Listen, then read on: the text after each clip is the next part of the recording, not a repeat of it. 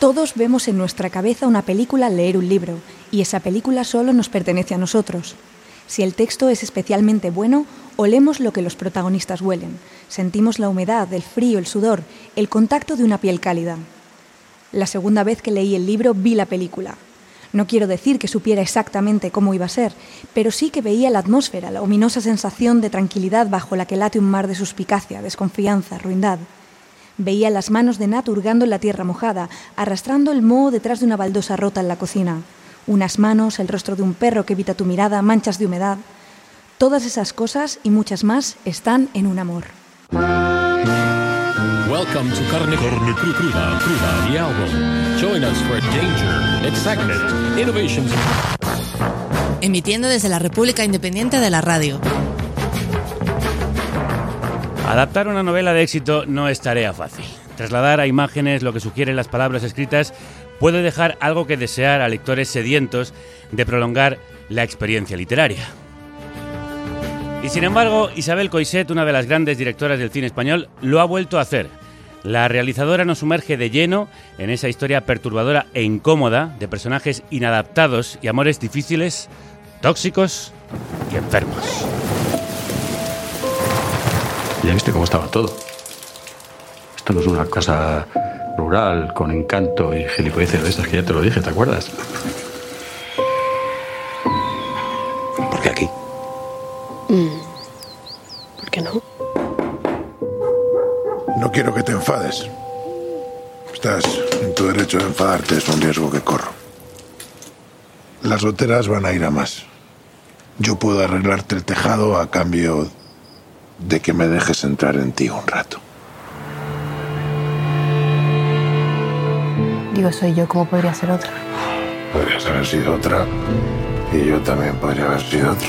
Tú te crees con derecho a juzgar, pero no tienes ni idea de nada. Tú no me conoces. Tú no me conoces. No me conoces nada, no me conoces nada, no me conoces nada. ¿En qué piensas cuando estás conmigo? Un amor es la adaptación cinematográfica de la exitosa novela homónima de Sara Mesa, protagonizada por Laia Costa y Jovic Euskerian, con guion de la propia Coixet y Laura Ferrero. Estamos felices de tener hoy con nosotros a Isabel por el estreno de esta película que llega a los cines este viernes 10 de noviembre y que nos tiene enamorados. Isabel, crudos días, ¿cómo estás? Bien, estoy bien. Sí. Te ha hecho gracia lo de crudos días, yo creo, ¿no? Me ha gustado lo de crudos días, porque, porque es una expresión que me gusta, me, me- me veo en ella. Sí, ¿no? Oye, el texto de antes, eso lo escribí yo, ¿verdad? Sí, eso lo escribiste tú. Es que digo, me suena de algo, me suena. Sí, sí, sí. Eso te pasa a veces, que escribes cosas y luego no, no te reconoces o no recuerdas el momento en el No, que es nacieron. vague- vagamente familiar, pero digo, igual no.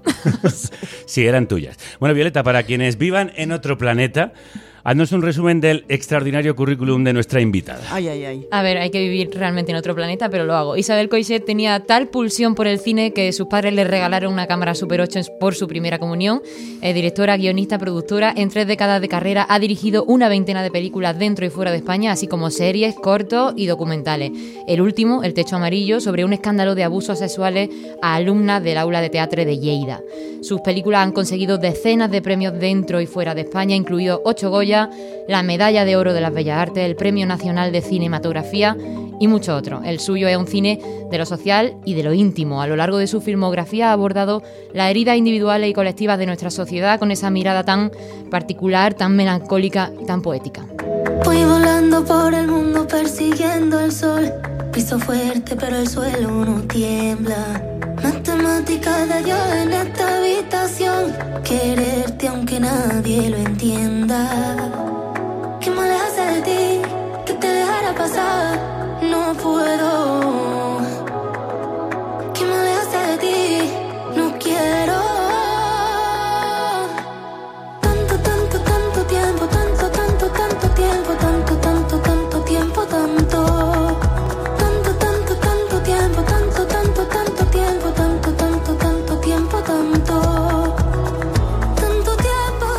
Escuchamos tanto tiempo de María José Yergo, de su recién estrenado álbum Ultra Belleza, que además hace justicia a lo que encontramos en el disco. Una canción que habla de amores incomprendidos como incomprendida es la relación entre los protagonistas de Un amor. Vamos a contar de qué va la película. Sí, Un amor narra la historia de Nat, interpretada por Laia Costa, una joven traductora precaria de pasado incierto que se traslada a vivir a un pequeño pueblo, La Escapa, donde lucha por encajar en medio de un ambiente opresivo, hostil y donde encuentra una relación inesperada, oscura, compleja, con un hombre osco y solitario al que llaman el alemán, interpretado por Hobbit Keuchkerian. Isabel, ¿qué es lo que te atrajo de la novela de Sara Mesa?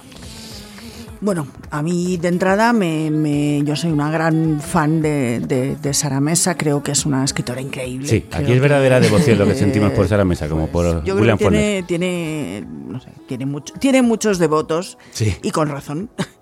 Y, y es verdad que yo no buscaba un texto para adaptar en absoluto. O sea, yo, yo tengo también una faceta lectora profesional, que en realidad es lo que más me gusta hacer.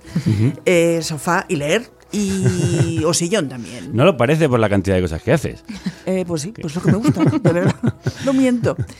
Entonces, claro, yo leí, leí, había leído todas sus novelas hasta ese momento em, y que en cuanto salí, pues la, la- la compré y, y la leí y me, me impactó, ¿no? Me, me sentí muy identificada. A mí me, me hace, ¿sabes qué me pasa? Que me resulta muy raro cuando la gente dice, no, amores difíciles, complicados y gente incomprendida. Digo, bueno, pero ¿no estamos todos así? ¿O ¿No es así? ¿No es lo normal? Bueno, lo normal no sé si es, pero es cierto que hay mucha complicación en ver, muchos la- amores. pero vamos a ver, de los amores felices, de esta gente que pasean, de estas parejas, de gente mayor, pasean cogidos de la mano, pero esto, ¿quién quiere hablar de esto? ¿No? Porque, ¿no? Ya lo dijo Tolstoy, esa cosa es un tópico, pero es verdad, ¿no? Lo de, lo de las familias felices. Pero, no sé. ¿A ti qué te removió es- esta novela? Que yo creo que a todos Porque yo los que la hemos leído, Porque yo he sido Nat. Supongo que en algún momento de mi vida, supongo que ahora todavía lo sigo siendo en, en- en ciertos aspectos, pero yo he sido esa persona. Me han pasado esas cosas y muchas peores. Eh, mm, he hecho cosas y he ido hacia abismos que yo sabía, ¿no? Que había una voz que me decía, no vayas, no, mal, Por ahí no, mal, mal, mal. Y he ido, ¿no? Y, y bueno, pues algo se saca de todo. Claro, ¿y por qué crees que has ido hacia esos abismos? ¿Por qué vamos hacia eso que sabemos que es un peligro, que es oscuro, que son lugares a los que no deberíamos ir? Mm, Yo creo que la, la cosa no es ¿no? lo que no deberíamos ir. La cosa son las consecuencias, ¿no? El precio que uno paga por ir. Porque ir, ir hay un momento que está bien, ¿no? Hay un momento de esa cosa, ¿no? De es una, o sea, tú sabes que vas hacia una persona que nunca te va a dar lo que tú quieres y sin embargo ahí estás, pero pero bueno, la, luego, luego sí, luego es jodido, es jodido, sí. ¿Y por qué uno hace cosas que sabe, que intuye, cuidado, porque hay momentos que no lo sabes, que intuyes que van a ser jodidas? Pues no lo sé, Porque no puedes evitarlo, ¿no? Quizá. claro. Tú ya tienes experiencia en esto de adaptar libros con otras pelis como Vida sin mí o La librería, pero ¿qué, qué miedos surgen cuando afronta la tarea de adaptar un libro? Yo creo que en este caso sí que es el, el caso que, que me ha dado más respeto, ¿no? Sí. Sobre todo porque primero es un libro reciente, un libro que ha tenido muchos lectores y ahí pues la gente se ha hecho una película en su cabeza. Y por otro lado, pues el- la admiración, el respeto que tengo por Sara, mm, que piensas, bueno, claro, eh, ella tiene su, ella es la que ha creado esto, ¿no? Ella Yo tiene su película ya, ¿no? era- pero bueno, yo creo que aquí, por una vez, que no es tan raro, y no, no perdón, no es tan frecuente, Sí. se ha creado una simbiosis, eh, yo diría que armónica, ¿no? O sea, yo creo que la novela tiene cosas que la película no tiene, la película tiene cosas que la novela no tiene. Evidentemente, el, el material de partida es, es, es formidable, que es, que es la novela de Sara. Entonces, yo creo que ahí sí que, yo creo que ella ha sentido que, que- que la adaptación está hecha con mucho respeto y a la vez intentando que todo lo que su mundo esté plasmado en, en ideas fílmicas, ¿no? Que eso es lo importante. Y de ahí, pues claro, yo que soy un amante de la voz en off, lo, lo primero que pensé es, pues no va a haber voz en off. Y eso que toda la, la novela es un diálogo en la cabeza de ella, pero pensé, vamos a intentar encontrar sensaciones, ¿no? Eso, lo que yo decía antes, de, de esa humedad, ¿no? El moho en una casa antigua, ¿no? Cómo vamos a... Yo creo que el espectador sienta el olor ese, ¿no? Y, la, y un poco esa cosa de la casa es ella y el perro es ella y, y vamos a encontrar un perro que, que, que se comporte como, como una, una parte de ella y, y- y que responda también a...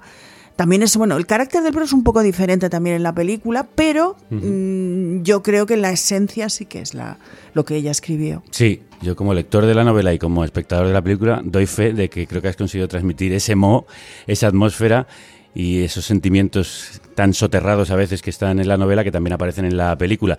Y hablando de simbiosis, la que tienes tú con la periodista y escritora Laura Ferrero, autora de la genial novela ¿Qué vas a hacer con el resto de tu vida?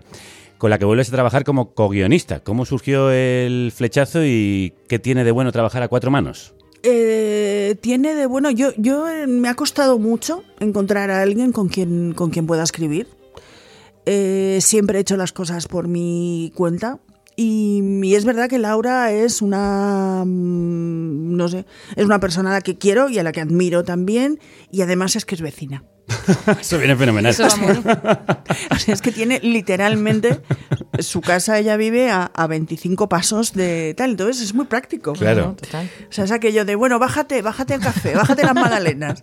No, pero, pero es una tipa absolutamente, es muy activa, muy insensible, muy inteligente, que también cuando leyó la novela se quedó, se quedó impactada. Y yo, las primeras cosas que leí de Laura, eh, siempre pensé que había algo de, de cinematográfico ¿no? en lo que hacía y, y hemos hecho muchas cosas juntas y, y haremos más, espero. Esperamos también nosotros que lo hagas. El ambiente y los personajes, todo es angustioso e inquietante en un amor.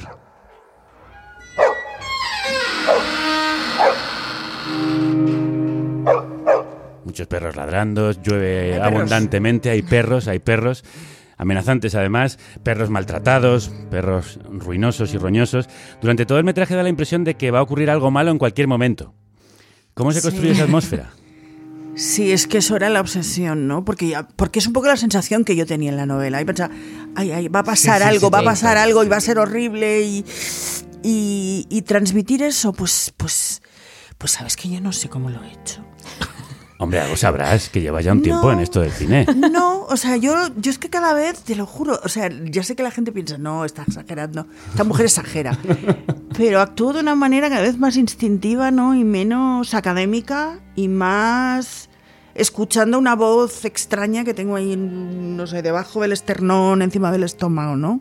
Como, no sé, es como cuando cojo la cámara pienso, eh, es que no pienso, es que lo veo, ¿no? Y, y un poco siento que la cámara es una prolongación mía y, sé cómo contar las cosas. Eh, un amor sucede, lo decíamos, en un pueblo pequeño en medio de la España vaciada y a los últimos tiempos pues esto parece un boom de historia literaria y cinematográfica ubicada en ese mundo rural, que es un lugar oscuro, incluso hostil como Apesta, Suro, Carcoma, Los Ojos Cerrados. Eh, tras la romantización del campo, ¿vivimos una desromantización o cómo lo ves? Si vais a vaciar España ¿eh? con estas películas. No, yo es que, vamos a ver, para mí tengo que decir que en ese sentido no, no va... Yo creo que, que un amor no va por ahí. Yo creo que no, no es una película sobre vivir en un sitio Claro. pequeño. O sea, yo creo que hay toda una dimensión casi metafórica en toda la película. Las cosas que suceden en un amor suceden en las ciudades. ¿Qué ocurre en una ciudad? En una ciudad todo está difuminado. Hay muchas cosas que distraen. El problema es que el campo no, no hay esas cosas, no hay ese, mm, eh, esos escaparates, eh, esa sala de teatro independiente, esa, mm, ese pop-up store de no sé qué cosas que venden. El campo está todo ahí, está todo delante tuyo. Entonces, cinematográficamente es mucho más fácil, diría yo, contar una historia como esa en esa comunidad. Pero las cosas, o sea, yo no he vivido nunca en un pueblo, miento. He vivido ahora en un pueblo, pero las cosas que le han que le pasan a Ana también me han pasado en una ciudad, literalmente. O sea, no solo, o sea, esa familia perfecta que te pasa por la cara lo perfectos que son y que tu vida no es perfecta como la suya. Ese señor que te dice, no, si no es por, si no es contra ti, pero, pero mejor que no te vean con nosotros. A mí esto me lo han dicho en mi ciudad, en Barcelona. O sea, mm, no, no, no creo que un amor Sí, vaya lo que de pasa eso. que es verdad que hay un momento, creo que es el personaje del casero, que dice, aquí sabemos todos lo que hacen todos. Que esa es la diferencia. Esa es la diferencia, que tú en tu escalera, en tu edificio, puede que pase una cosa como esta, pero, pero no, no, no hay ese contacto, no tienes que enfrentarte directamente. Esa es la diferencia y por eso es más, yo diría que más eficaz contar esa historia en una, una, pues eso, en un área pequeña. Y por cierto, que importante eh, las localizaciones para generar esa sensación desangelada que transmite la película. No podías haber elegido un pueblo menos atractivo, más inhóspito, con esas amenazantes montañas, esas casuchas feas o ruinosas. Yo lo he encontrado No le ha gustado final. Javier el pueblo, no le ha gustado. A ver, creo que son varios pueblos, eh, varios pueblos. eh, fundido en uno, pero qué importante es el exterior para contar el interior de los personajes. Porque el, porque el exterior al final no es el exterior. Un paisaje no es un paisaje de una manera aislada. Un paisaje es cómo lo ves y cómo lo sientes, ¿no? Y cómo ese paisaje va cambiando. Cómo ese paisaje empieza... o sea, hay una mirada de desconfianza hacia, hacia esos buitres, hacia esos, esos mayos. Luego hay una mirada de tristeza, nostalgia, con las nubes, la niebla. Luego hay un momento de sol cuando ella está pues con, con Peter y están allí Mm. bebiendo un vino. Y las, las montajes son como bonitas, ¿no? Es que las, el, el Van paisaje cambiando. sí. va cambiando. Sí, la mirada, y eso, y eso es muy inteligente como está hecho en la película. Bueno, ya hablabas de Peter, hablemos precisamente de los eh, personajes. Vamos primero con los masculinos, que la historia parece un decálogo de masculinidades tóxicas No, desde... ¿de verdad? ¿En serio? Sí, ¿Qué me un poquito. Desde el alemán, pasando por el violento casero, eh, interpretado por Luis Bermejo, hasta Peter, al que da vida Hugo Silva. Mi laboratorio, ¿no? Yo siempre digo que una vidriera eh, te, te mejora cualquier casa. Y bueno, pues para esta serie me inspiré en las que se hicieron para la Universidad de Hadash en Jerusalén. Y no, no te suena, ¿no? No. Bueno, son- muy famosas, ¿eh? pero, pero bueno. Y luego, pues aquí tengo proyectado eh, un trabajo que, que me han mandado para la biblioteca. Entonces, pues eh, tengo aquí algunas frases que integraría. Son frases de, de Neruda, ¿no? Y estarían, pues, por aquí. Y bueno, es que a mí Neruda, pues para mí es, no sé, es el, el escritor que más me gusta. Y el que más me inspira. ¿Te inspiras en Neruda para hacer las vidrieras? Bueno, en, en Neruda y, y en la luz. Qué grimilla da Peter, este vecino medio hippie, aparentemente aliade, pero en el fondo un mansplainer, manipulador y narcisista de manual. Y le hemos preguntado precisamente a Hugo Silva cómo fue interpretarlo. Peter es un personaje muy, di- muy divertido de, construir o de, o de ejecutar. Eh, tiene muchas capas, pero sobre todo, ¿sabes? Estas personas que, que manipulan desde un sitio muy jodido porque, porque no les puedes poner un pero, ¿no? Porque al final son gente amable, te hace sentir bien. Pero claro, te están manipulando muy por debajo de una manera muy profunda. mm, Y claro, ¿qué es lo que pasa? Que cuando tú te empiezas a dar cuenta de que esta gente te está manipulando, tampoco le puedes poner un pero, porque son majísimos, ¿no? Creo que estos son los hijos de puta más grandes que hay en, en nuestra sociedad. Este Sí, de- hablando claro. ¿Cómo construisteis a los distintos personajes masculinos? Pues bien. ¿no? Bien, bien construido, está, la verdad que está bien Están bien construido. construidos. No, o sea, yo, cono- yo conocí a Hugo hace mucho tiempo en un pueblo de Huesca, por cierto, Anso, un pueblo muy bonito, que al que recomiendo. Y, y siempre he pensado que es un actor muy inteligente que es un tipo que siempre te lo crees, haga lo que haga. Y hablé y sí pensé, bueno, yo le voy a ofrecer esto porque este es un personaje muy cabrón, es un personaje eh, con, con... y además tan reconocible, ¿no? Y, y Hugo tenía, vamos, eh, tenía muy claro además referentes que conocía para, para construirlo.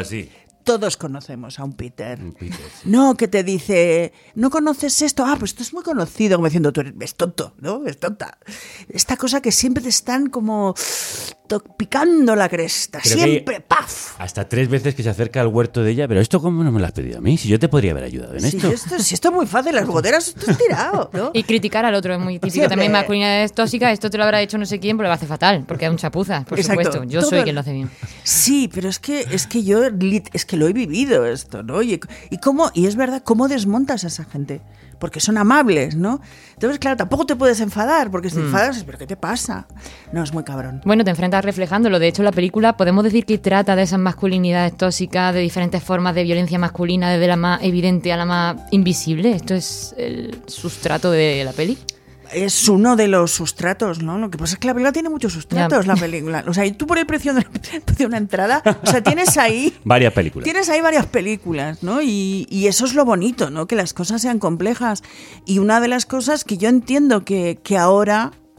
Ahora que, o sea, ahora está claro que queremos otra cosa, ¿no? Ahora queremos mujeres, eh, es una palabra que yo odio, empoderadas, queremos, queremos mujeres que, que tengan un relato como sin dudas, sin fisuras, ¿no? Pero en este mundo en que se supone que los hombres estáis, perdona, lo digo por ti, ¿eh? Sí, sí, puede ser. eh, confundidos, pues yo creo que las mujeres también estamos confundidas y confusas, pero es que parece que no tengamos derecho a serlo, ¿no?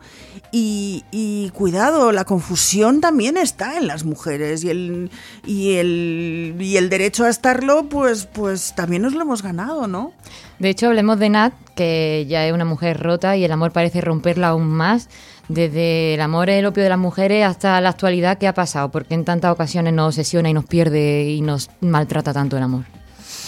Me gusta que me hagas esta pregunta. Estoy encantada de esta pregunta. Esa pregunta que me llevo unos cuantos, unas cuantas décadas preguntando. Pero yo creo que hay, por ejemplo, ¿no? un ejemplo que, que creo que tiene que ver con la película. ¿no? Yo no creo que, que Andreas y Nat estén tan lejos. ¿no? O sea, yo creo que los dos son outsiders. ¿Qué es lo que hace que... Andrés es el alemán. Perdón, sí. Andrés el alemán, Jovic Keuchkerian. Sí. Em, pero la diferencia fundamental entre ambos, aparte de, aparte de tamaño, genitales y todas esas cosas, es que el personaje de Andrés no quiere que lo acepten. Pasa de que lo acepten. Realmente le importa un pepino que los demás le inviten a la fiesta, no le inviten a la fiesta. El problema es que es que en el fondo Nat quiere, quiere ser aceptada. Tiene esa cosa, esa llamita ahí que te dice, yo quiero que me junten en el patio del colegio y ahí es cuando la has jodido, porque ahí es cuando, cuando eres vulnerable y ahí es cuando te dan. Y, y esta es la diferencia. Pero también ser vulnerable también te hace estar abierto a otras cosas, ¿no? También te hace estar abierto a la vida. Y en la vida, pues, pues hay momentos de, de, de, pues de, de ensaimadas y hay momentos de, garbanzos duros.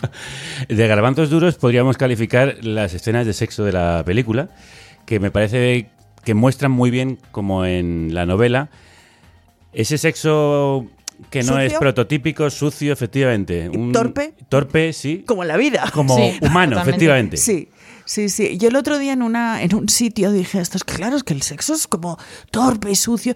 Y entonces, claro, catarata de comentarios de esta señora, ¿por qué dice eso? Ella, pues será sucia ella. Digo, a ver, señor, vamos a ver. Control. Vamos a ver, hay, hay, hay una serie de cosas básicas que son como el, el mundo fluido, ¿no?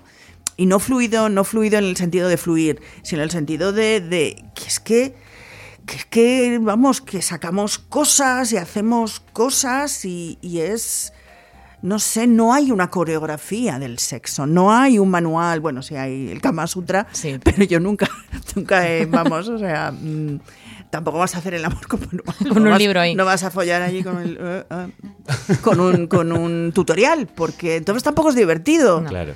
Entonces, claro, yo, yo lo que quería era pues eso, enseñar eso, Sí. enseñar cómo, eh, pues, pues de repente además, es que, ¿qué es el deseo, no? ¿Qué es? es que el deseo no es un magma ahí monolítico, es muchas cosas, ¿no? Hay momentos de, de- de desdoblamiento, hay momentos de decir, que yo creo que le ha pasado a, a menos a todas las a los hombres no sé qué os pasa pero a las mujeres ese momento de estar en la cama con un tipo y de, y- y de repente decir yo qué he hecho pero por qué y de repente te ves allí mirándote desde fuera y, y hay, un, hay, un, hay un relato que ahora han hecho una película, por cierto, que se llama Cat Person, que lo define y lo explica muy bien, ¿no? Yo pensé mucho en ese relato.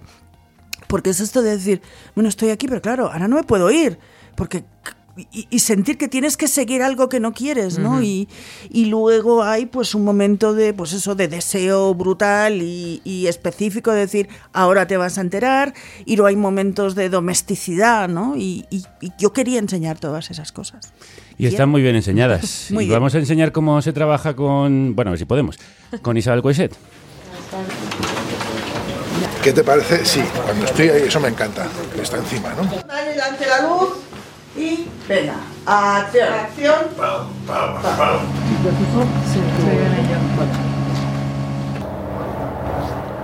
Escuchamos algunos momentos del rodaje. Tú, Isabel, te has referido al reparto de la película como el elenco de actores más brutalmente armónico con el que has trabajado. Sí, es que todos lo hacen bien. Están ahí Laia Costa, que ya hemos dicho, está Jovic, está Hugo Silva, está Luis Bermejo. ¿Cómo ha sido trabajar con ellos? Ingrid García Johnson, Francesco, Francesco Carril, los dos actores que Tiri y Armando que hacen de, de la pareja mayor, que son dos actores de Logroño que lo hicieron la primera vez que se ponían delante de una cámara y lo hicieron genial.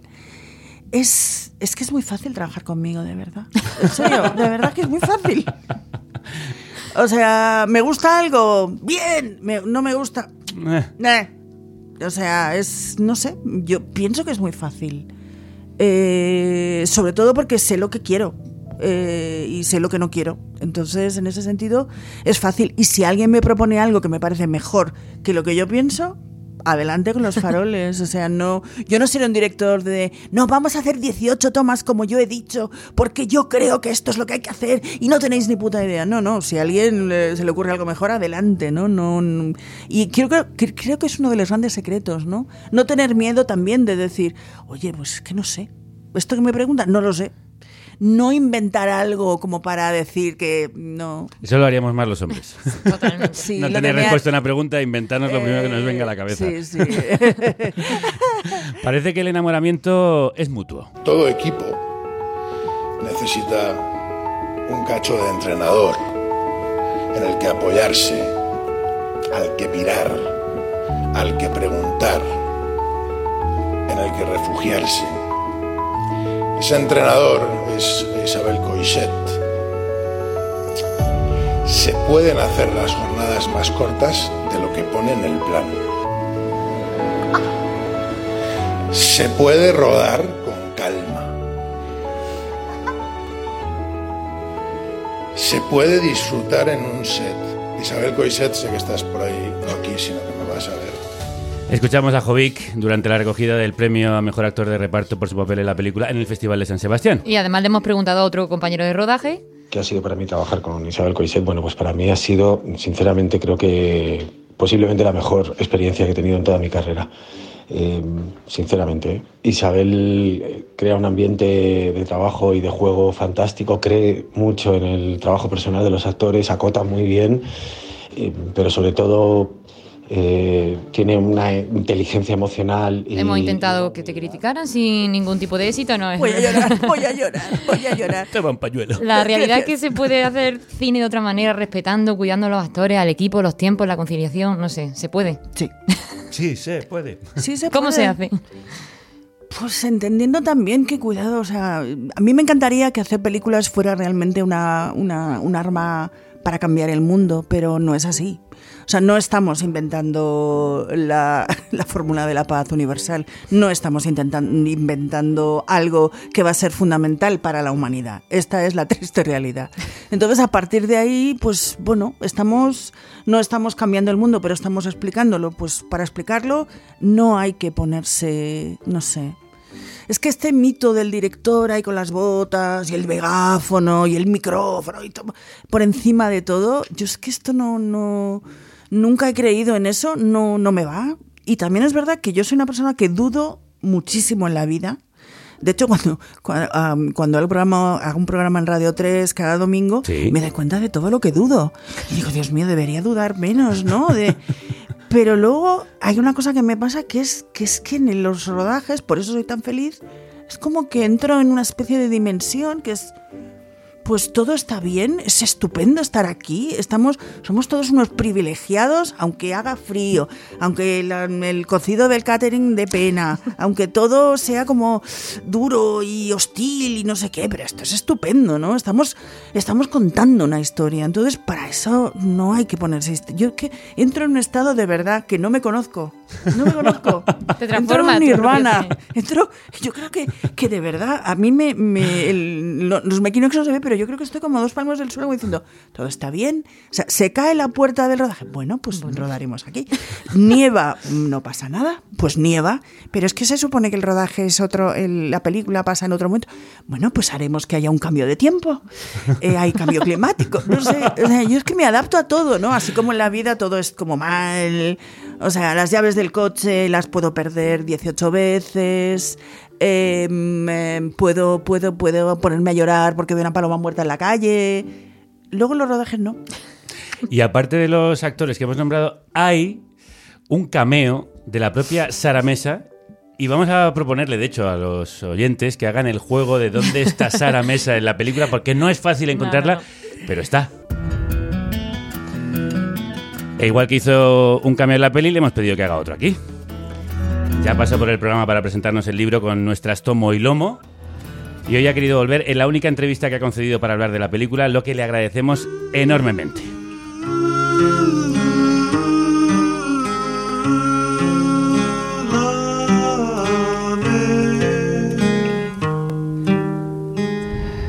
It's.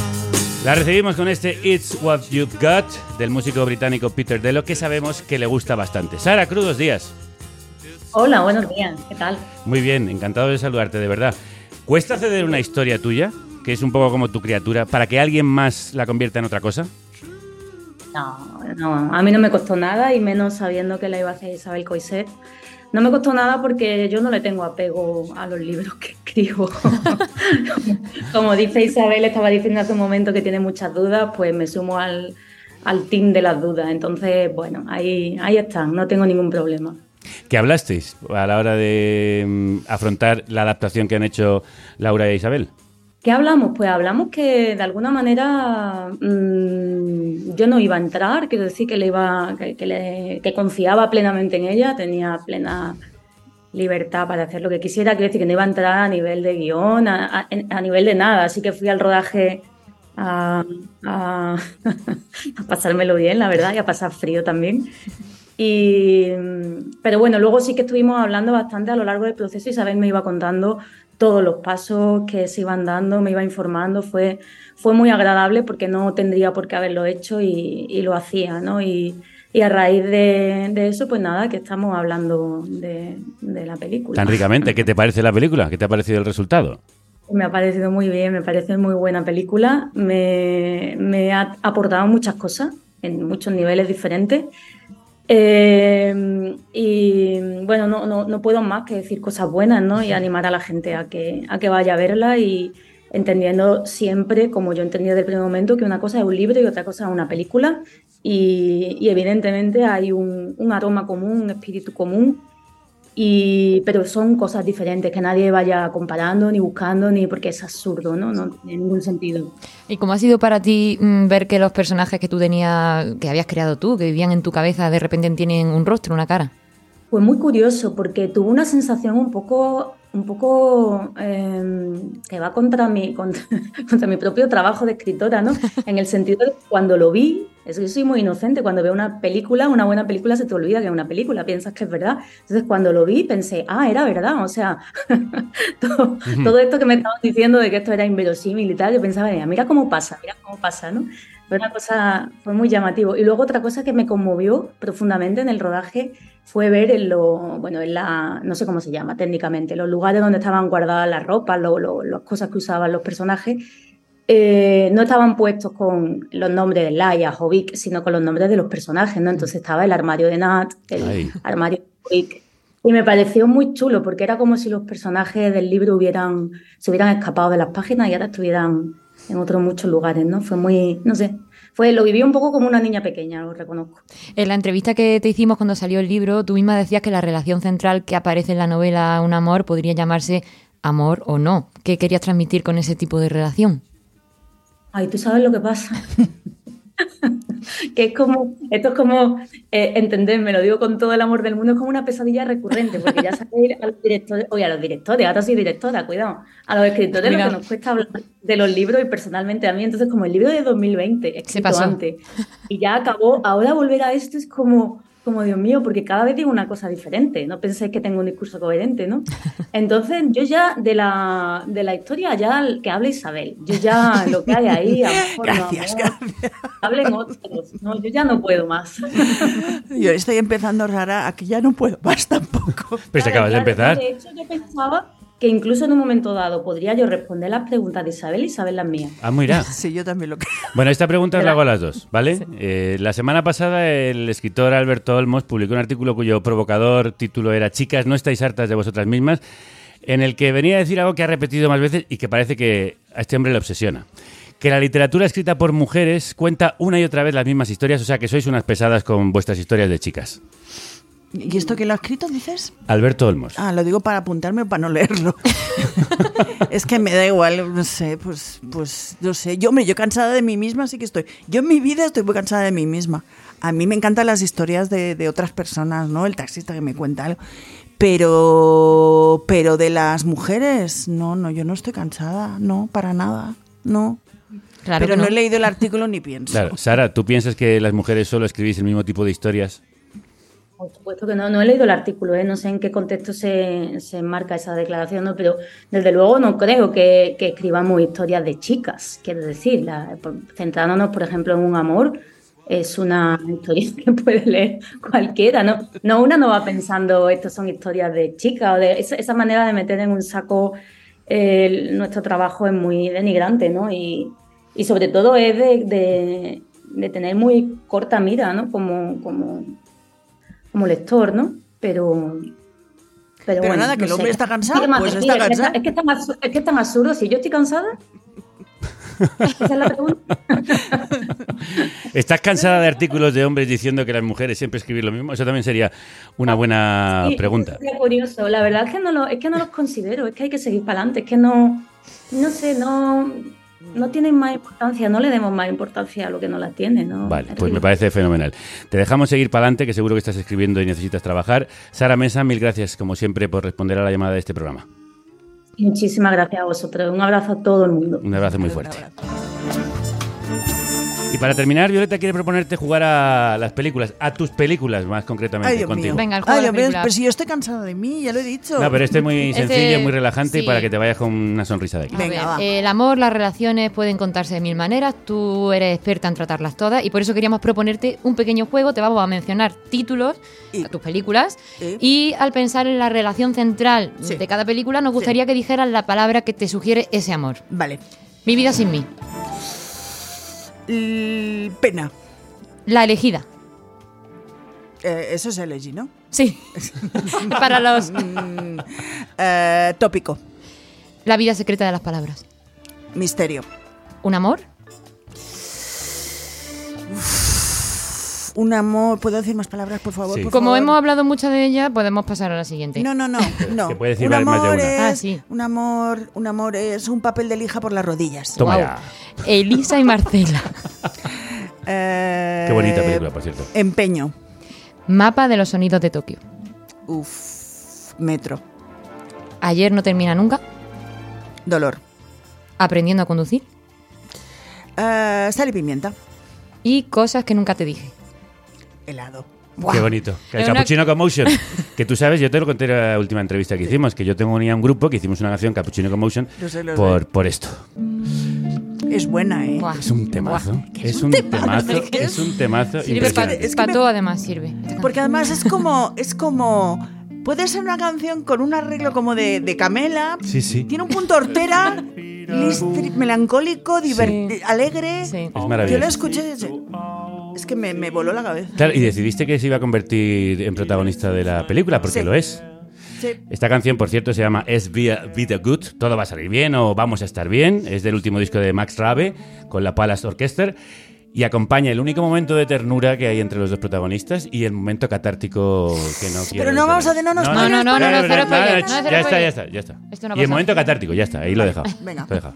Y es una preciosidad. Es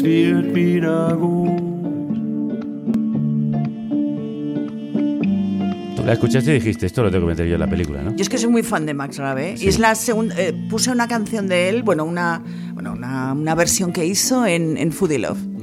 Y es que es muy bueno este tío. Bueno, este tío tiene 50 discos. Sí, sí. Y construiste todo un escenario en torno a las pe- a Es que me canción. obsesionó. O sea, fue cuando salió el disco, escuché la canción y es que era como. Esto tenemos que ponerlo. Esto teníamos que ponerlo también en el programa y somos muy fans de lo que hace Isabel Coiset. Isabel, gracias por venir y Gracias por por- contarnos por cómo habéis hecho esta película que es una maravilla y que se estrena el próximo viernes 10 de noviembre. Tenéis que ir en masa, en tropel, cabalgando a verla. Un abrazo muy fuerte. Una vez a vosotros. Ahora Carne Cruda tiene una habitación propia. Una habitación con vistas. Tas, tas, tas. Un estudio, un estudio con ventanas a la calle. Donde puedes venir a grabar tu programa. Pro- pro- programa. Tu podcast, tu podcast, tu podcast propio, propio. Escribe a publi arroba carnecruda.es. Publi arroba carnecruda.es. Y vente a la República Independiente. Un estudio que es más que un estudio de radio. Vamos a ponerle banda sonora a esta película. Seguimos hablando de amores raros, encadenados, esclavos, difíciles. Después de Un amor de Isabel Coiset, Amadora de Tulsa.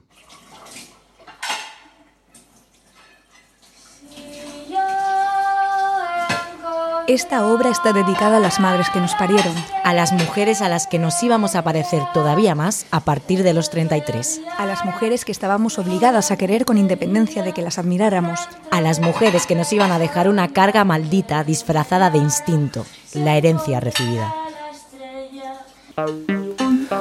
La misma luz, mismo atardecer. Lo nuevo de nuestra querida Mirem Iza, Tulsa, no es un disco, ni un concierto, ni un musical, sino todo a la vez. Pueblo vacío, no se oye ni un crujido. Lo único lleno es esta sala de estar. Se llama Amadora. Señoras cacarean, las señoras vitorean cuando sale la carta de la estrella. Y es la historia de una mujer que no quería hacer historia. Quiero una placa con mi nombre, no quiero el aplauso de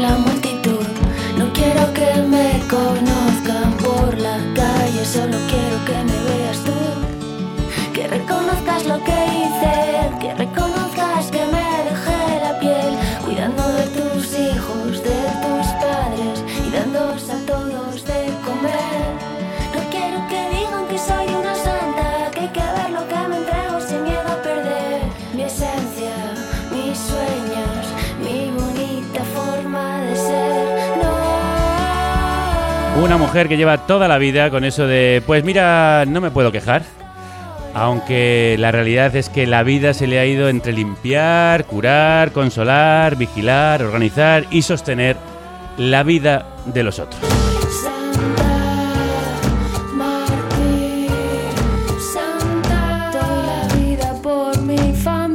Ella, que no quería ser ni santa ni mártir, se da cuenta de que su cuerpo está irremediablemente cansado y magullado, pero el dolor le abre nuevas puertas, deshace a la mujer que es y la convierte en una presa política que trata de fugarse de sí misma.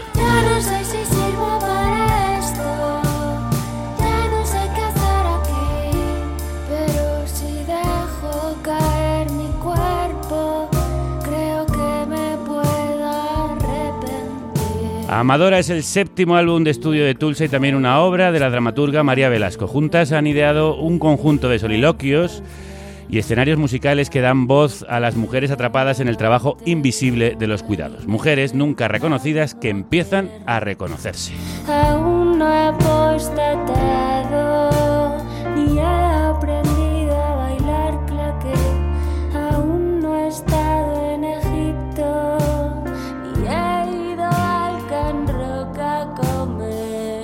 Con el poder que le da ser una de las compositoras y letristas más brillantes de este país, ha creado la banda sonora para un cambio de piel, para una metamorfosis, para la huida de madres e hijas de un patrón femenino que pesa lo que pesa el mundo. Y justo ayer era el Día Internacional de las Personas Cuidadoras. Así que lo vamos a celebrar hoy con Miriam Miza. Crudos días, ¿cómo estás? ¿Qué tal? Crudos días. Qué bonito todo lo que has dicho. Yo no sé si puedo añadir algo. ¿eh? No, no, bueno, no, no añadas nada, ya lo has dicho tú todo en las canciones. Cuéntanos, cuéntales a los oyentes quién es Amadora. Bueno, Amadora son, somos, somos todas. Amadora es una y son, son muchas, ¿no? Como hemos dicho muchas veces. Eh, son nuestras madres, son nuestras hermanas, nuestras primas. Eh, se, ha, convertido en, en ese personaje que, que, no es solo tu madre, que también es un diálogo con nuestras madres, ¿no? sino que también es una mujer que yo muchas veces he visto en consulta con muchísimo dolor y que me ha, me ha, me ha hecho hacerme muchas preguntas y que no se pueden contestar sin mirar al entorno social y cultural. ¿no? Y entonces, eh, pues es que yo creo que si el que venga a ver la obra y el que se deje zambullir un poco en el disco y tal, va a ver Amadoras por todas partes. ¿Qué es lo que pasa? La tienes sentada a tu lado, Amadora. eh, decía en el trabajo, porque claro, tú eres psiquiatra, así que has visto todo ese abanico de dolores de las mujeres. ¿Cuáles son? ¿De dónde vienen? ¿Y por qué no, los hombres no los tienen? Bueno, esa es una es la, es la, es la gran pregunta, ¿no? es el gran melón. Eh, hay un libro maravilloso de, de Karma Valjovet, que es eh, Las mujeres invisibles para la medicina, que habla mucho de, del dolor crónico en las mujeres y habla de que el dolor se queda atascado, como atrapado en los músculos, cuando hay una pretensión, una consigna, un mandato de santidad, de cuidados, de al final son casi enfermedades profesionales porque hay movimientos repetitivos ¿no? en el cuerpo que va haciendo y, y a la vez hay un grito ahogado, claro, de, de- de una especie de estafa ¿no? que está ya en un momento dado a los cincuenta y pico que dicen, pero bueno, ¿y yo dónde estoy en todo esto? ¿He desaparecido? ¿Dónde, o sea, ¿dónde, dónde queda la que fui, aquella identidad que pude tener, que no, que, que no tuve, ¿no? a la que renuncié? Eh, y además se tiende a ponerlos en sacos ¿no? de, de dolor las mujeres casi, enseguida se... O sea, lo digo como también autocrítica porque Sí. muchas veces caemos en el sota caballo rey de, bueno, un dolor emocional más físico, ponemos la terna de antidepresivos, ansiolíticos, anticonvulsivantes, tal, y pa'lante, ¿no? Y muchas veces Karma hace, much- hace mucha, mucho hincapié en esto, que no se hace un diagnóstico diferencial adecuado, no se busca, pues es una artritis reumatoide, un lupus, no sé, o sea, Sí. que hay, eh, muchas veces se tiende a ponerlo todo en un mismo cajón y, entonces ahí quedan muy, muy, muy opacos, ¿no? Muy opacados estos dolores que, que limitan muchísimo. Mm, Acabas de decirlo, es un momento de despertar el de Amadora, ¿no? De repente de recordar quién era una antes de ponerse a cuidar a marido, hijos, padres. Ese momento cuando se produce y por qué.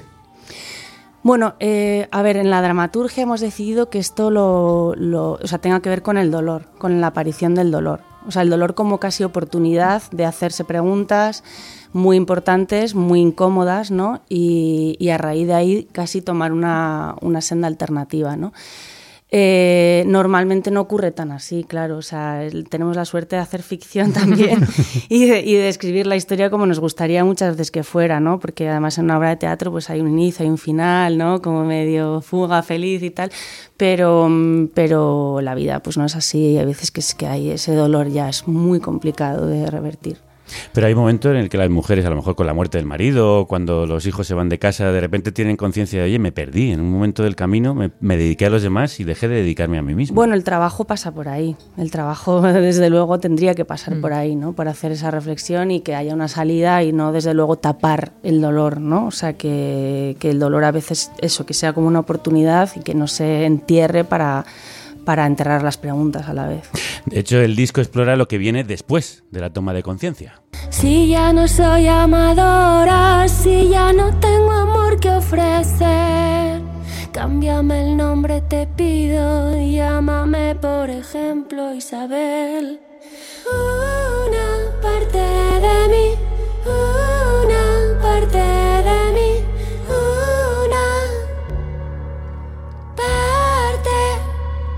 ¿Qué es lo que viene después? Después viene lo que cada una quiera, desde luego. O sea, eso es muy importante también que cada una escriba su propia historia, ¿no? Eh, pero esta cosa de, de, de fuga de una misma, yo insisto mucho que las crisis siempre O sea, que, que- que las, las preguntas siempre son buenas, aunque mm, produzcan también muchísima angustia y muchísimo miedo. Eh, y aunque no se resuelvan incluso, aunque no haya una respuesta clara, las preguntas son, son muy importantes porque cuando asustan las preguntas se tienden a no hacerse. Y, ese es el, y eso es lo que perpetúa al final eh, una situación, un estado.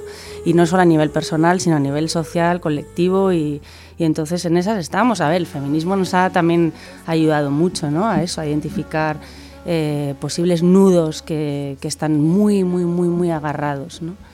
¿Cuáles son las preguntas que tenemos que hacernos? Porque tú eres además profesional en la clínica y también en el arte, así que por ambos lados. Bueno, las preguntas más, más eh, fundamentales del ser humano también, ¿no? Son quién soy, qué, qué- quién era, quién soy, quién quiero ser, ¿no? Yo Ujú. creo que es la, la- la pregunta esencial. Y, y desde ahí te empezarás a, a- a fijar más en quién es tu entorno y cómo te relacionas con el entorno, ¿no? Pues yo voy a hacerte una pregunta, voy a haceros una pregunta porque vienes acompañada. ¿Nos tocaríais una canción en directo? Claro que sí. Tú y Clara Collantes. Y un par si queréis. Sí, bueno, toca primero una, luego Vale. vuelves aquí. si os gusta. Sí, creo que nos va a gustar porque nos ha gustado muchísimo el disco. Que estamos estamos eh, mostrando solo a bocaditos porque el disco aún no, No ha ha salido, solo han salido tres temas que ya podéis encontrar en redes sociales y plataformas, pero el disco completo hoy lo estáis pudiendo intuir gracias a que Miren nos ha dado permiso para que pinchemos parte de- del disco, de esas canciones. ¿Cuál va a ser? Esta canción se llama Tacones Lejanos. Maravilloso. Se podría haber llamado también Postales desde el filo o Sonata de otoño. Pero qué se llama todo. Tacones Bueno. Lejanos por amor a Pedro. Sí, eh, títulos o literarios o cinematográficos, que es el caso en el día de hoy. Eras para mí un refugio de montaña. Eras para mí la montaña entera.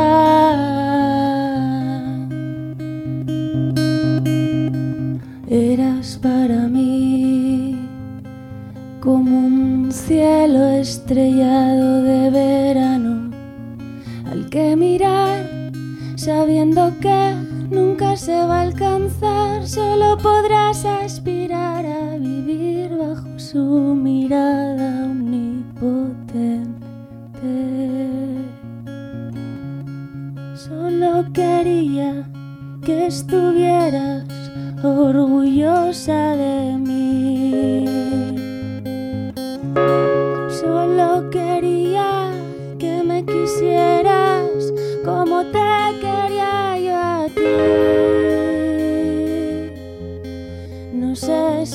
si lo conseguí. Eras para mí como un ser mitológico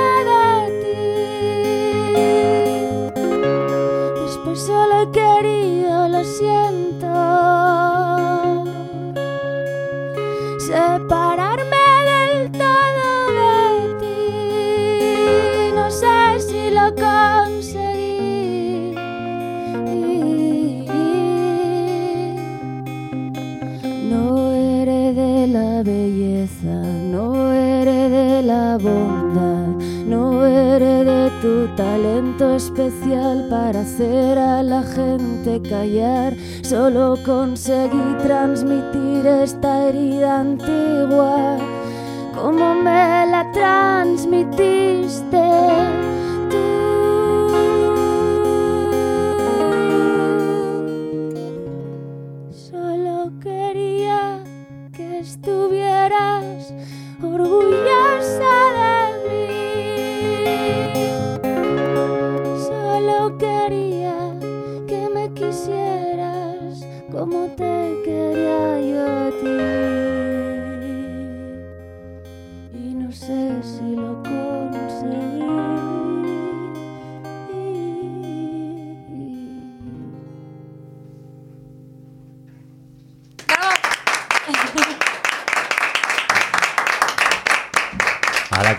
por favor, Qué qué bonito. bonito, cosa más bonita. Y que ven la guitarra de Clara ahí. Con esos arpegios maravillosos. Bueno, otro de los pilares de este disco es la relación madres e hijas y lo que se hereda, como se cuenta en la canción que acabáis de escuchar. Solo quería que estuvieras orgullosa de mí. ¿Cómo marca a las mujeres esa Qué relación? temita, ¿eh? Sí, qué temita, qué temita, qué ¿Cuánto temita. hemos llorado? Sí. O sea, Sí. ¿cuánto? Y vamos a llorar con todo este tema. Cada Sí. ensayo hemos llorado. ¿Sí? cada- Sí. sí, sí, sí. Pensando en vuestras madres, abuelas. Uf, no sé, nos, nos revuelve mucho, mucho este tema. Y hay to- toco y tengo muchas ganas de llorar todo el rato. ¿Sí? Es una... ¿Por qué? Sí, pues bueno, pues porque me, me debe tocar en un sitio muy, muy profundo, sí. Ah, Es que es un nudo gordiano de, de la vida, eso. Y además que estamos un poco todas hablando de lo mismo. Ha sacado Blanca la Casa un libro, no sé si lo conocéis, Las hijas horribles, que habla No. mucho de Sí. esto. Que es como, bueno, las hijas vamos a hablar, ¿no? Vamos a hablar de esa herencia que... Bueno, las herederas hablaba también un poco de este tema, Sí, de sí. Aisa de la Cruz, la tuvimos aquí sí. en el programa. Eh, bueno, Blanca la Casa hace más como se, se- es como unas eh, collage de, de- de testimonios de un montón de hijas hablando así de como de episodios de las madres, ¿no?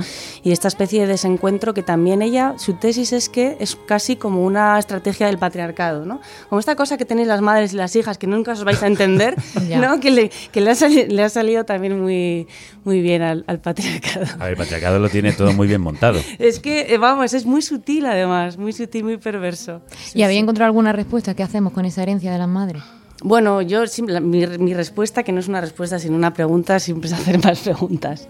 Seguir Sí. haciéndola. Y bueno, y, y hablar con las madres, joder, que las madres, es que la generación de nuestras madres lo que, lo que llevan encima, ¿eh? y lo poquito que han hablado, Hmm. lo poquito que les, ha les hemos dejado hablar. Por cierto, los hijos también podemos hacerlo, ¿eh?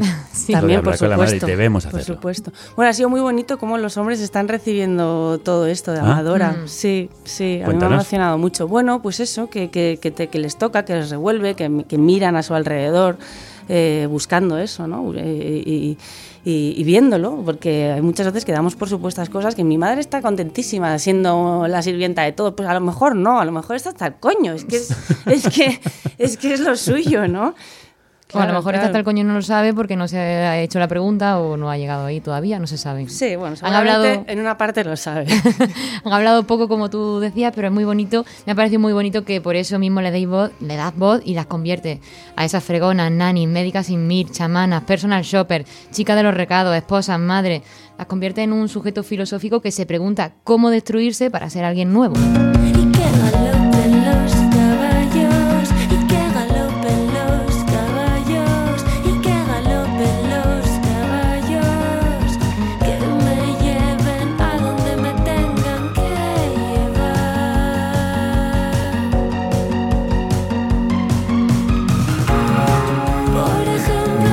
Melocotonazo, este El melocotón. que diría nuestro querido Ángel Carmona. claro, total. Pues en Melocotón hablas de ese proceso de destrucción y dices que es algo de la decreación de la filósofa y activista francesa Simone Weil. Muy resumido, por favor, cuéntanos qué es esa decreación y cómo le sirve a Amadora. Eh, bueno, pues Amadora llega un momento en el que dice, vale, esto es lo que hay, eh, me tengo que empezar a, a desdibujar, ¿no? Y también, bueno, Anne Carson también ha utilizado ese, ese término de creación tan potente, ¿no? Que, que no es de construcción, pero debe de estar cerca, ¿no?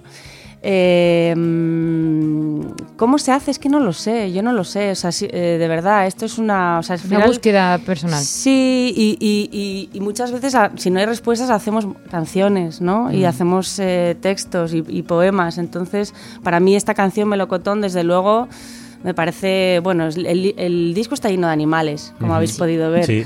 Me dice María, en tus canciones siempre hay muchos Un disco animales. que es un bestiario, o sea, está lleno de animales. Entonces, claro, yo que a veces me fijo en los animales para intentar entender eh, ámb- ámbitos nuestros, ¿no? Entonces, eh, los, bueno, pues galopar los caballos es que es una imagen tan, tan gráfica y tan potente que, que Amadora tiene que subirse a lomos de un corcel y, y, y trotar y galopar por donde le deje el mundo. Y tirar para adelante, como decía Coixet. Sí.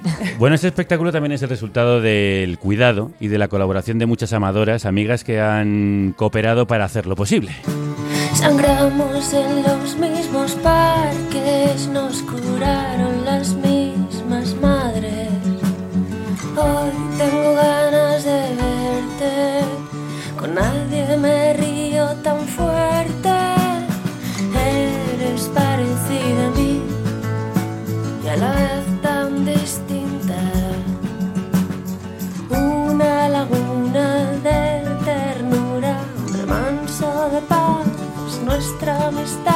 Laguna se llama este tema que en, euskera significa amiga, ¿no? Sí.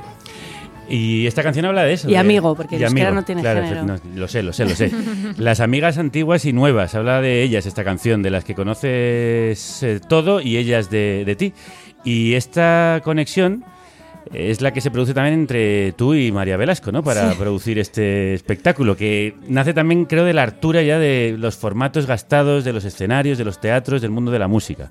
¿Cómo viene esta colaboración y por qué estabais hartas y os ponéis a escribir esto? Bueno, no sabíamos que estábamos hartas cada una de lo suyo, pero además de hecho no nos conocíamos. Yo tenía ya la idea, como ese hartazgo sí que lo sentía un poco y, y idealmente me soñaba con, con hacer conciertos en teatros y llevar a escena este, este tema de la mujer amadora que ya venía rondándome en la cabeza mucho tiempo, ¿no?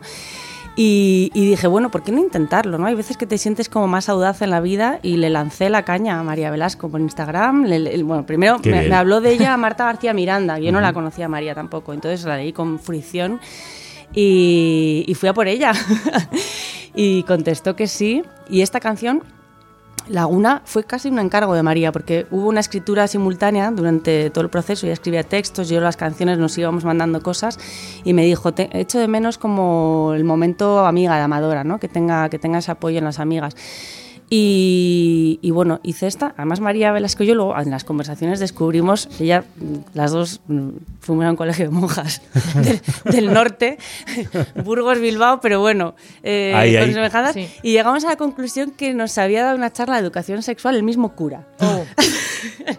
Eh, ¿Qué- claro, qué es que char- charla de educación sexual cura, Cura, no me exacto. gusta. Cuyo único objetivo era meternos eh, un miedo aterrador Claro. eh, al sexo y bueno, en parte lo consiguió durante unos años. Luego ya hubo que deshacer eso, pero sí, sí, entonces esta cosa como de, bueno, son- tenemos vidas muy, muy, en muchas partes nos, nos encontrábamos, ¿no? Y hablando de amigas, Por Rocío, por Rigoberta, por Zahara, por Miren. por Miren. Fuiste una de las artistas que citó Amaral cuando cantó A Pecho Descubierto en el Sonorama por la libertad de las mujeres. Y fue porque la portada del primer single de este disco, No Quiero Hacer Historia, es una imagen de la actriz Socorro Anadón, una de tus tres amadoras, también mostrando sus pechos. Y creo que al publicarlo es Poti, este es un suro de la portada. Sí, bueno, eh, te la de- te- nos, nos la, nos la devolvieron. Ahí tenéis esto. A mí no me enseñes una teta de señora. Como que está defectuosa, ¿sabes? Sí, Eh, o sea, esta, cosa deshumanizada de ahora, que tú subes un contenido a la plataforma y no te dicen nada, sino No que explican. simplemente te devuelven el contenido con una serie de cosas que tú has podido infringir. Entonces te buscas ahí dónde, dónde he podido cometer yo el, ¿no? el pecado. ¿Cuál era la Y entonces infracción? dices, bueno, pues debería estar aquí, pezón, feme- pezón Claro. Pezón femenino. femenino, claro. Básicamente, pezón.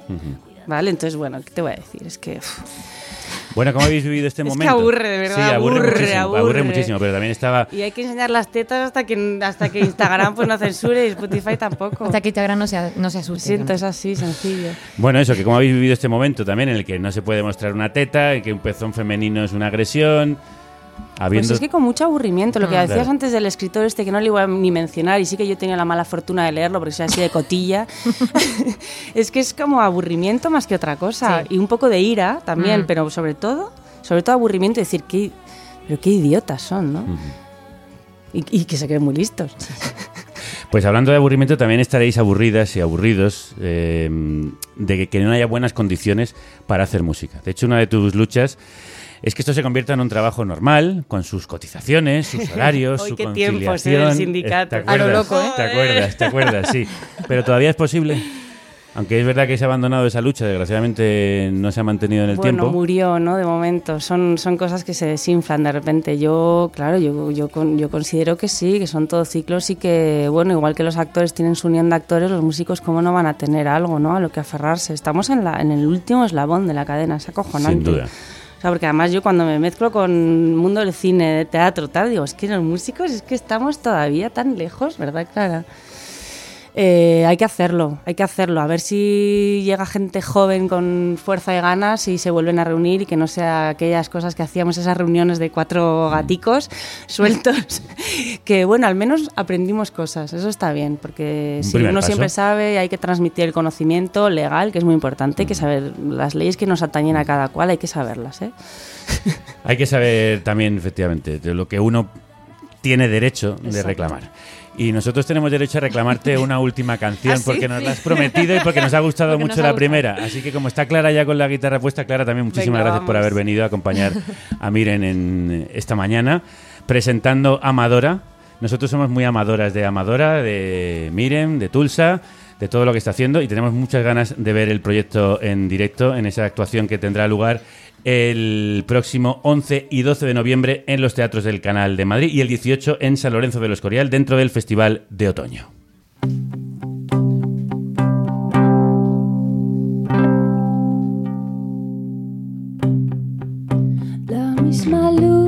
El mismo atardecer, el mismo olor a rancio de la última vez. Un pueblo vacío, no se oye ni un crujido. Lo único lleno es esta sala de estar. Las señoras cacarean, las señoras vitorean cuando sale la carta de la estrella.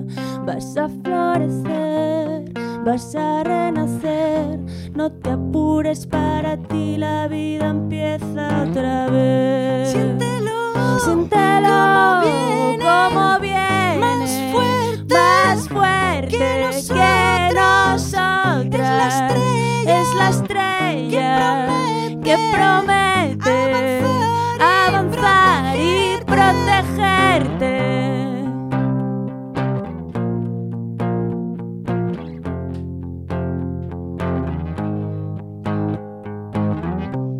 Estrellita bonita, no me dejes solita, ven conmigo, métete bajo mi abrigo.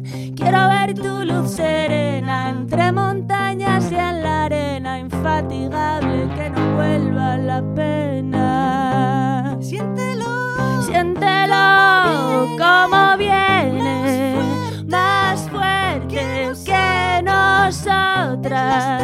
Es la estrella que promete avanzar y protegerte. ¡Bravo! Bueno, os dejamos marchar, que tenéis prisa. Gracias. Gracias a Gracias vosotras a de verdad por venir. Tienen prisa porque tienen que ensayar esta mañana. Claro. Que ya os digo que el próximo 11 y 12 de noviembre estrenan en teatros del canal en Madrid. Espero que luego haya gira por teatros por toda España. Ojalá. Está todo vendido ya en canal. Lo sé, lo sé, lo sé. Bueno, nos vemos en la próxima. Un abrazo muy fuerte, querida. Agur. Cuando venga el león pálido, cuando venga el león pálido,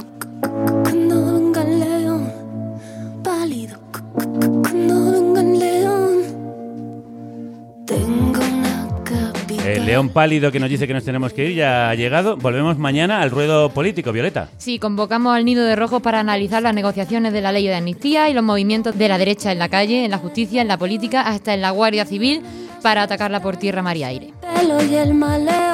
Gracias por ser nuestras amadoras, que cuidáis del mejor equipo de la radio formado por Kelu Robles, Marta González, Celtia Tabeallo, Paz Galeana, Álvaro Vega, Ángela Sepúlveda, Irene Valiente, Andrea Olea y aquí en los micrófonos Violeta Muñoz y quien nos habla Javier Gallego. Pelo y el maleo lo tibia. Y gracias también a los que habéis venido a acompañarnos aquí en directo, que sois un amor. ¿Lo habéis pasado bien? Más alto, que no se oye aquí en los micrófonos. De maravilla, de maravilla, de maravilla. De maravilla también lo hemos pasado nosotros. Hasta mañana. Salud y República y que la radio Os acompañe.